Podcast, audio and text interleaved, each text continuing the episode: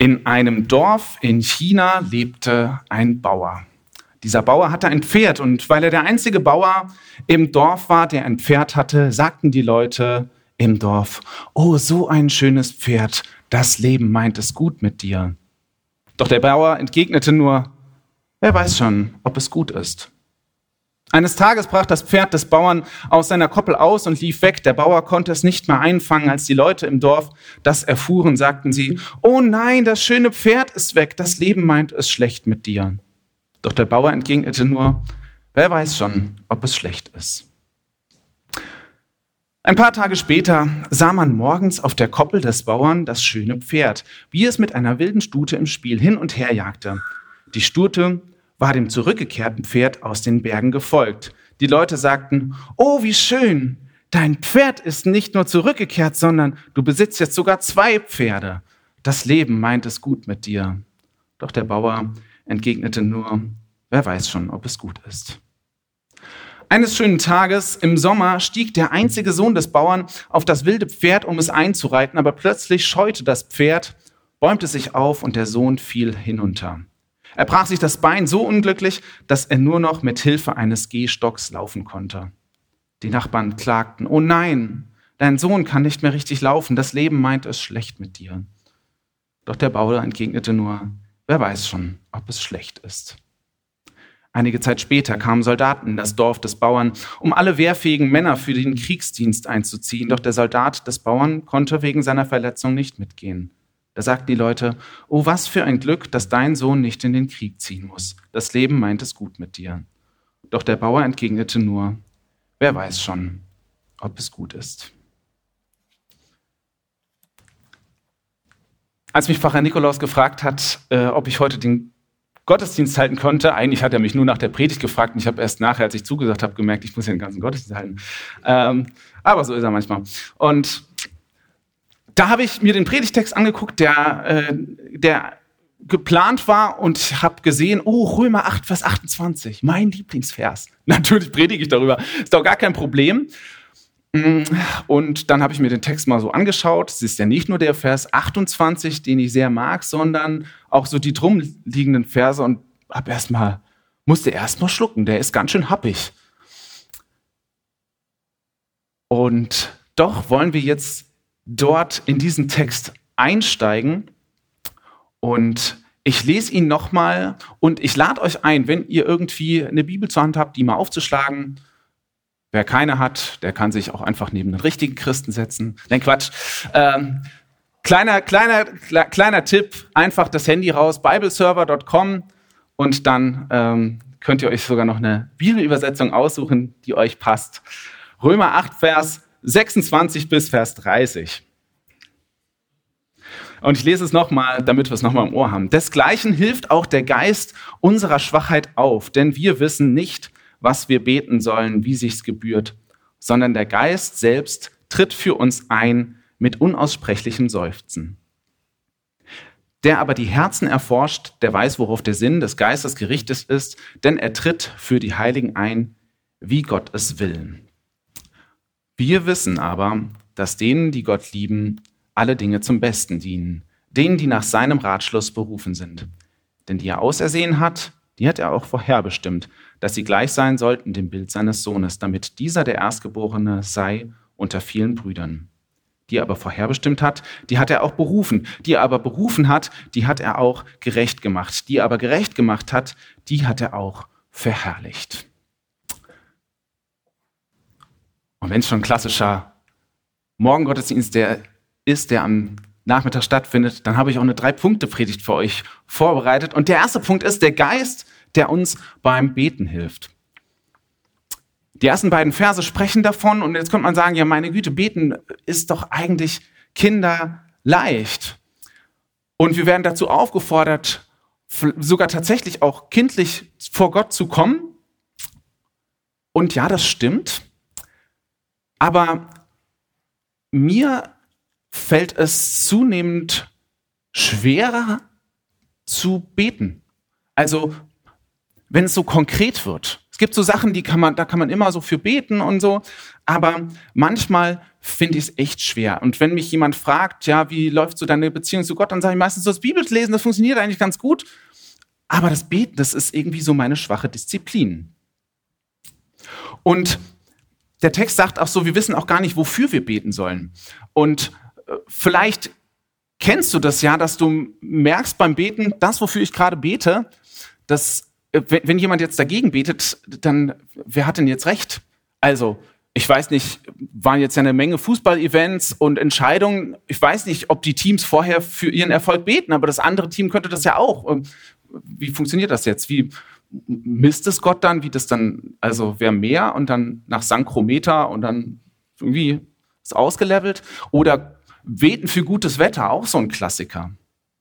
Aber auch wenn es konkret wird für äh, Situationen in unserer Welt. Ich meine, für einen Ukraine-Konflikt, da kann man auf jeden Fall natürlich für Frieden beten. Das ist immer schön, für Weltfrieden zu beten. Und natürlich dafür, dass insbesondere den direkt Betroffenen möglichst bald geholfen wird und dass sie, dass sie Hilfe erfahren und dass wir vielleicht auch selber Hilfe sein können. Alles klar.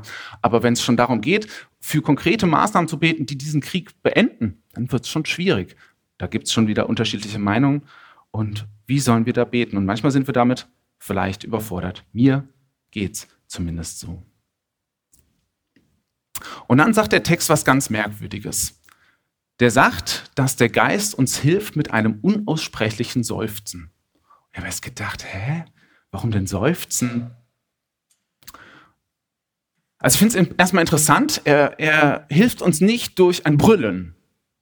Ja, also der Heilige Geist hilft uns im Gebet nicht durch ein Brüllen. Manchmal würden wir uns ja vielleicht wünschen, dass unser zaghaftes Gebet so, so ein Jetzt aber richtig Amen bekommt. Aber das passiert irgendwie, das sagt der Text zumindest an der Stelle nicht. Es ist nicht irgendwie so mit, mit Gewalt und äh, verbunden oder Einschüchterung. Der Johannes ist gerade schon sehr eindrücklich zusammengezuckt. Und es ist aber auch nicht irgendwie mit so einem, so einem Flüstern, so einer Heimlichkeit, sowas, was man vielleicht auch nicht irgendwie weiter sagen sollte oder so, was so im Verborgenen bleiben soll. Das auch nicht. Nee, es ist ein Seufzen. Und ich habe über dieses Seufzen nachgedacht, ist auch ein Wort, was in diesem Kapitel relativ häufig vorkommt. Die Schöpfung seufzt, davon wird berichtet. Wir seufzen in dieser Welt und der Heilige Geist seufzt auch. Und wenn ich so drüber nachdenke, dann ist Seufzen so ein, so ein Zeichen von Beteiligtsein. Ich habe das Seufzen gelernt, seit ich Kinder habe. Da seufzt man auch immer mal wieder, weil man ist beteiligt. Man weiß, jetzt, wird, jetzt wird was von mir gebraucht und ich, raff mich dazu auf, ja. Und das finde ich unglaublich ermutigend. Der Heilige Geist betet in uns mit einer Teilnahme am Geschehen. Er ist nicht distanziert, sondern wir können das jetzt einmal praktisch machen. Ich habe das am Anfang schon euch eingeladen, mal zu seufzen. Ihr könnt jetzt auch mal seufzen. Macht mal. Merkt ihr was? Es sind zwei Sachen, die man macht. Erstmal, um richtig seufzen zu können, und das gehört schon voll dazu, das in sich aufnehmen das, was um einen herum passiert, erstmal in sich aufnehmen. Das muss sein, sonst kann man nicht seufzen. Und dann wird ausgeatmet. Und vielleicht noch auffallender als beim Brüllen und natürlich noch viel auffallender als beim Flüstern ist, da wird wirklich was bewegt. Beim Seufzen wird wirklich mal, da wird wirklich mal was bewegt. Da kommt was in Bewegung. Und ich glaube, das ist so ein versteckter Hinweis, dass dieses Seufzen, was in diesem ganzen Kapitel eher so, ah, so ein bisschen klaghaft ist, so eine neue Dynamik bekommt. Hier passiert was. Hier, ähm, dadurch, dass der Heilige Geist an etwas teilnimmt, wird was in Bewegung gesetzt. Und vielleicht ist das ja eine Ermutigung für uns, dass unser Seufzen über das, was in dieser Welt geschieht, vielleicht schon ein ziemlich geistgeführtes Gebet ist. Und jetzt kommt noch der Knackpunkt. Das kann ja irgendwie so sein, so ein, so ein hoffnungsloses Seufzen, so, ah, es ist alles so schrecklich. Und es, ah, es gibt ja keine Lösung. Und es ist ja alles so schwer. Und da finde ich mich sehr schnell wieder, weil ich bin eher so ein bisschen melancholisch, pessimistischer Typ. Und dann kommt der erlösende Vers, Vers 28, kann ich nur wärmstens, wärmstens empfehlen, äh, den mal auswendig zu lernen. Das sage ich nicht bei vielen Versen, das sage ich nur bei Versen, die ich selber tatsächlich auch auswendig kann. Das sind nicht viele, könnt euch beruhigen. Wir wissen aber, dass denen, die Gott lieben, alle Dinge zum Besten dienen, denen, die nach seinem Ratschluss berufen sind. Wie verändert sich das Seufzen, wenn du weißt, am Ende wird's gut? Du weißt, ja, okay, es kostet jetzt Kraftanstrengung. Es ist vielleicht herausfordernd, aber am Ende wird's gut. Das ist dann so ein, okay, jetzt wird's, jetzt wird angepasst, äh, jetzt wird angepackt, jetzt, jetzt passiert was. Und dieser Vers, der kann, glaube ich, leicht auch missbraucht werden oder missverstanden werden. Mir ist es zumindest so gegangen, dass ich erlebt habe, dass wenn jemand wirklich durch eine schwere Situation gekommen, äh, gegangen ist und ich versucht habe, irgendwie zu sagen, hey, Gott hat damit einen guten Plan, haben die mich manchmal angeguckt und gesagt, das, das kannst doch jetzt, das kann doch jetzt echt nicht dein Ernst sein. Du weißt doch nicht, was es bedeutet, durch was ich gerade durchgehe. Und jetzt sagst du irgendwie, Gott hat damit noch einen guten Plan. Ist manchmal nicht trost, trostvoll. Muss man also vorsichtig sein. Ich glaube trotzdem, dass es stimmt. Aber es ist manchmal manchmal kommt so ein bisschen platt rüber. Und das ist auch kein, kein, soll kein billiger Trost sein oder diese Aufforderung, sieh doch mal das Positive darin. In manchen Dingen ist es ganz schön schwer, das Positive zu sehen. Und das andere kann auch sein, na meine Güte, wenn Gott sowieso alles zum Guten wendet, dann ist ja auch egal, wie ich mich entscheide, ist alles komplett egal. Ich glaube, aus dem Kontext von diesem Kapitel ist schon nochmal wichtig, dass wir beleuchten, dass das, was um uns herum passiert, was auf uns einströmt, worauf wir vielleicht auch keinen Einfluss haben, da müssen wir uns, da müssen wir uns selber erstmal keinen Kopf machen. Ich glaube, dass unsere Entscheidungen schon auch manchmal ziemlich blöd sein können. Und wenn wir das wissen, ist es dumm, uns so zu entscheiden. Aber nichtsdestoweniger, wir aber wissen, dass denen, die Gott lieben, alle Dinge zum Besten dienen, denen, die nach seinem Ratschluss berufen sind. Als Christen dürfen wir wissen, am Ende wird alles gut. Und wenn das mal nicht der Fall ist, dann ist es auch noch nicht das Ende. Das war übrigens schon der zweite Punkt. Das Wissen, dass alles zum Besten dient. Und es kann ja noch ein bisschen hm, inhaltslos sein. Noch so ein bisschen schwammig, so wird alles irgendwie gut. Das ist so ein, so ein undefiniertes Wort. Und jetzt wird es nochmal kompliziert. Mein dritter Punkt ist die, Zusam äh, die Zusammenhänge und das große, äh, die Zusammenhänge und das Ziel großer Worte. Und äh, da muss ich sagen, die Verse triggern erstmal so ein bisschen mein Logikzentrum, weil die klingen so wie so eine äh, Wenn-Dann-Zuordnung. If then else für die Programmierer, also ähm, da, das klingt so, wer Gott liebt, der ist auch berufen. Wer berufen oder ausersehen ist, der ist auch vorherbestimmt. Wer vorherbestimmt ist, der ist auch berufen. Wer berufen ist, der ist, wird gerecht gemacht. Wer gerecht gemacht ist, der ist auch verherrlicht. Ich möchte auf ein paar dieser Wenn-Dann-Zuordnungen eingehen. Auf jeden Fall auf die erste. Das steht noch im Vers ähm, 28, nämlich, da heißt es ja, die Gott lieben, den Dingen, dem, denen dienen alle Dinge zum Besten, denen, die nach seinem Ratschluss berufen sind. Und jetzt könnte man sagen, ist diese, ist diese Teilgruppe, tut mir leid, jetzt wird es ein bisschen, bisschen Mengenlehre mathematisch, ja, ist diese, ist das eine Teilgruppe? Also das sind die, die Gott lieben und davon sind dann einige von denen berufen. Das glaube ich nicht. Ich glaube, dass von meinem Verständnis her ist das, ist das einfach nur noch mal eine, eine, eine Betrachtung von der anderen Seite. Und das ist ein Text. Ich möchte das nicht einfach so überspringen, weil das ist ein Text, an dem sich Theologen die, die Zähne ausbeißen, an dem sich ganze äh, Denominationen äh, untereinander äh, diese, diese Verse um die Ohren hauen und anders auslegen. Ähm, ich möchte ganz kurz nur sagen, wie ich das verstehe. Wie ist das denn mit Gott lieben und zu Gott kommen und der Berufung? Ich glaube, und dafür finden sich viele, viele Verse auch in der Bibel, unter anderem 1. Timotheus 1, Vers 2, Vers, äh, äh aus 1. 1. Timotheus 2, Vers 4, wo es heißt, dass Gott will, dass alle Menschen zur Errettung kommen und zur Erkenntnis der Wahrheit kommen. Also ich glaube, dass es so eine Tür gibt. Ja, stellt euch diese Tür vor und da steht drin, jeder, äh, da steht drauf, jeder ist willkommen. Und wenn du reingehst, dann steht dran von der anderen Seite, du bist erwählt. Also es ist in dem Moment, wo wir, wo wir reintreten, sind wir auch berufen. Das ist ein bisschen, ist ein bisschen tief, aber es ist an dieser Stelle wichtig. Und dann geht's weiter. Wisst, wie, wer berufen ist, der ist vorherbestimmt. Wer vorherbestimmt ist, der ist berufen. Wer berufen ist, der ist gerecht gemacht. Und wer gerecht gemacht ist, der ist auch verherrlicht. Und auf all diese Zusammenhänge einzugehen, das würde den Rahmen sprengen. Mir ist ein, eine Sache aufgefallen. Da stecken riesige, riesige Worte drin. Wer Gott liebt, da steckt Liebe drin. Das nächste ist Berufen. Unsere Berufung. Wie viele Seminare gibt es in christlichen Kontexten dazu, wie man seine Berufung findet? Das nächste ist Vorherbestimmung. Das habe ich eben angerissen. Da gibt es ganz viele theologische Diskussionen darüber, wie ist denn das ähm, mit der Vorherbestimmung, mit der Prädestination, um den Fachbegriff zu sagen. Und wenn du damit nichts anfangen kannst, vielleicht hast du schon mal irgendwie sowas von, davon gehört, wie Gott hat einen Plan für dich geht in die gleiche Richtung. Eine ganz große Sache.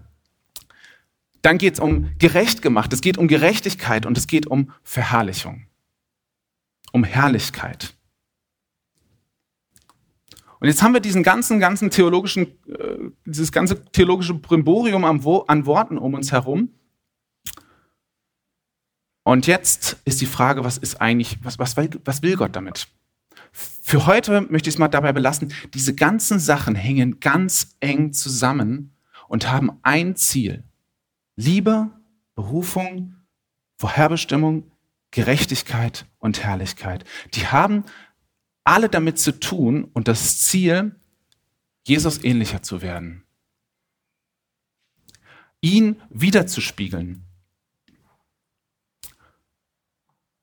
Und jetzt schließt sich der Kreis zu einer, in, äh, zu, zu unserer seufzenden Welt, aus der wir kommen in diesem Kapitel. Und jetzt war es ganz schön, ganz schön viel. Und ich wusste auch an dieser Stelle wird es viel, weil ich kann das einfach gar nicht äh, alles beleuchten. Aber ich möchte es an einem, an, an einem Beispiel konkret machen, was das für uns bedeuten kann, dass Gott alle Dinge zum Besten dient in einer seufzenden Welt. Und wir haben das Beispiel, weil es es hier schon steht. Wir sollen auf Jesus schauen und schauen, was, äh, wie, wie er das gemacht hat, weil es spiegelt sich alles bei ihm wieder. Und wir schauen an dieser Stelle wirklich mal auf das, was Jesus getan hat.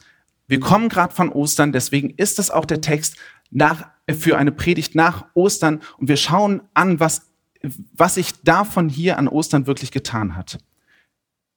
Und ich gehe mal diese großen Begriffe von, der, von hinten nach vorne durch. Wir schauen auf das Kreuz, ein Folterinstrument, an Hässlichkeit nicht zu überbieten. So grausam einen Menschen hinzurechten, richtig, richtig eklig und hässlich. Und doch sehen wir darin die aufkeimende Herrlichkeit von Jesus, weil er das überwunden hat. Wir schauen auf Jesus und die große Ungerechtigkeit, dass er dort vollkommen ungerechtfertigt am Kreuz hängt. Wir schauen darauf, wie dieser ganze Prozess, der überhaupt dazu geführt hat, aus Neid und Machtgier geführt und vielleicht auch Inkompetenz oder Angst, diese ganze Ungerechtigkeit und sehen darin, Gott ist gerade dabei, in dieser Ungerechtigkeit Gerechtigkeit zu schaffen. Eine Gerechtigkeit, die weit über unserer Gerechtigkeit ist, nämlich, dass er uns freispricht, dass er uns Perspektive gibt, dass er uns gerecht spricht. Wir schauen auf die Ausweglosigkeit. Also die Römer, die waren ziemlich gut darin, ihre Leute umzubringen. Wenn jemand zum Tode verurteilt wurde, dann konnten die sicherstellen, dass der das auch erlebt. Als letztes sein Ableben. Also er erlebt diese Ausweglosigkeit und wir sehen plötzlich die Vorherbestimmung, was Jesus schon vorher angekündigt hat, nämlich, dass das überhaupt nicht das Ende ist. Genauso wie es Römer 8, Vers 28 sagt, dass er wieder aufersteht. Wir sehen in dem scheinbaren Scheitern, dass sich darin erst, also dass Jesus dort am Kreuz hängt und die Jünger denken, jetzt ist der ganze Plan hinüber, dass wir sehen, dass erst durch den auferstandenen Jesus eine Berufung freigesprochen wird für die Jünger. Und wir sehen inmitten von dem Hass, inmitten von dieser Fratze der Menschlichkeit, die sich dort unter dem Kreuz tummelt, die, die ihn anspeien, die ihn verurteilt haben, die ihn beleidigen und beschimpfen, sehen wir, wie Gott seine Liebe zeigt.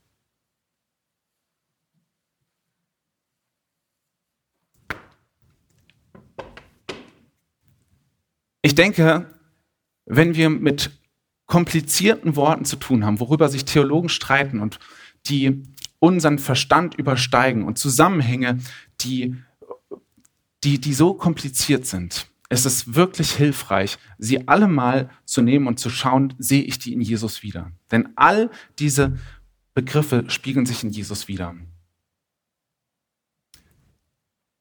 Die große Liebe von ihm, seine Gerechtigkeit, seine Herrlichkeit, die Berufung und die Vorherbestimmung.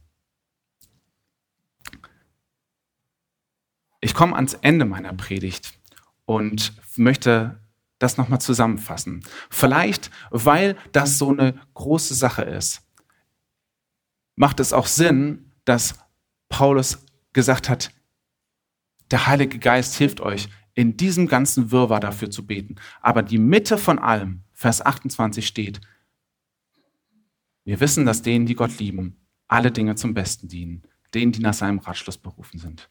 Das möchte ich euch mitgeben. Amen.